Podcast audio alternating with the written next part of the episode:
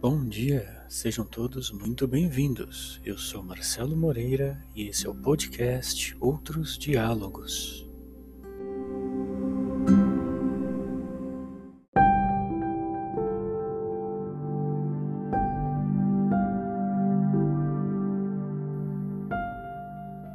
O episódio de hoje se chama O Pêndulo e foi publicado em 9 de setembro de 2021.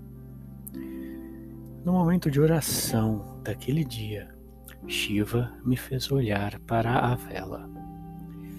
Via de regra, o calor da chama, maior no centro e menor conforme se afasta, causa mais derretimento na área central da parafina que nas bordas.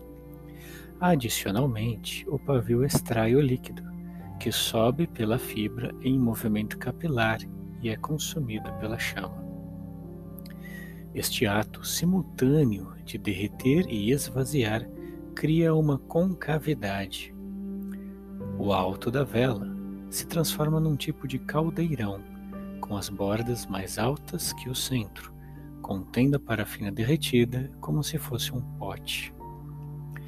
Eventualmente ocorre desequilíbrio no calor e o processo de derretimento fica mais rápido que o de consumo. A parafina derretida transborda da concavidade.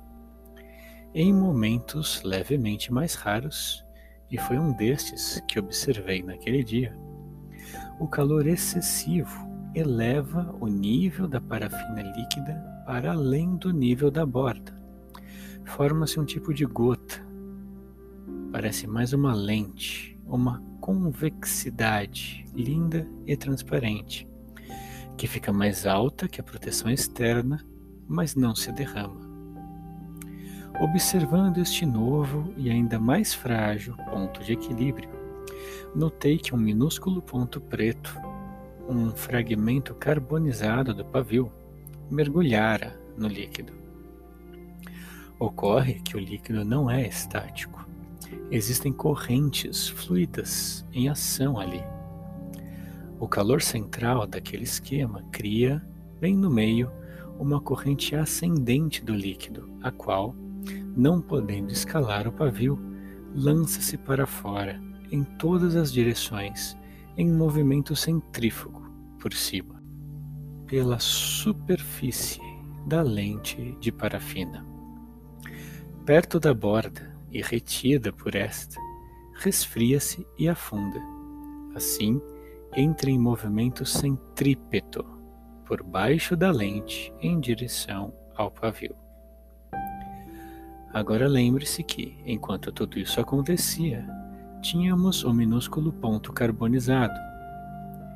Se o meio não era estático, também não o era o ponto. Ele girava em movimento pendular a partir do centro e para o centro.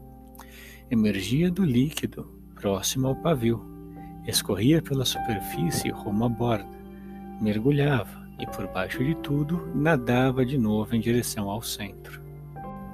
Shiva me chamou a atenção para os significados disto e ainda me apontou outros enquanto escrevia.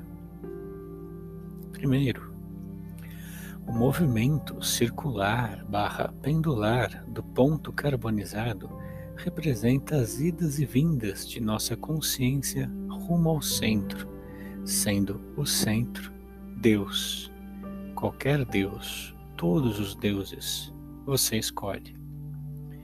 Segundo, a bolha de parafina em fragilíssimo equilíbrio podendo desfazer-se a qualquer momento, seja transbordando, seja inteiramente consumida pelo pavio e pela chama, representa este nosso mundo ilusório. Atenção, ainda que ilusório, jamais desprezível. É aqui que nossas histórias se desenrolam, e é para isto que este mundo foi feito. Desenrole-se. Terceiro, a substância do ponto é a mesma substância do pavio. Somos cinzas, fagulhas, fragmentos da divindade, e a esta procuramos. consciente e inconscientemente, com maior ou menor eficácia, em maior ou menor tempo. A esta procuramos reunirmos-nos. Fiat. Quarto, até o movimento de afastamento, quando na superfície, e de aproximação, quando mergulhado, traz significado. Passamos mais tempo na superfície ou na profundidade? Mergulhe. Quinto, depois de algumas idas e vindas, o ponto aderiu ao eixo, ou seja, grudou no pavio. Conforme a vela queimar, este universo seguir sua história atual e a chama descer, o tempo passar, chegará um momento em que não será mais possível distinguir o ponto do pavio. Em seguida, não poderá mais se distinguir o ponto da chama.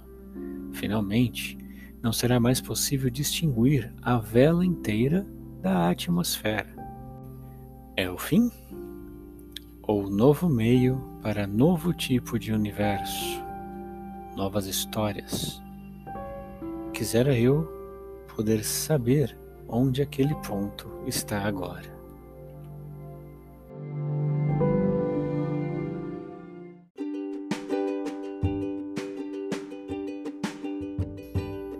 E esse foi o nosso episódio de hoje. Obrigado por retornar. Se você gostou, nos siga.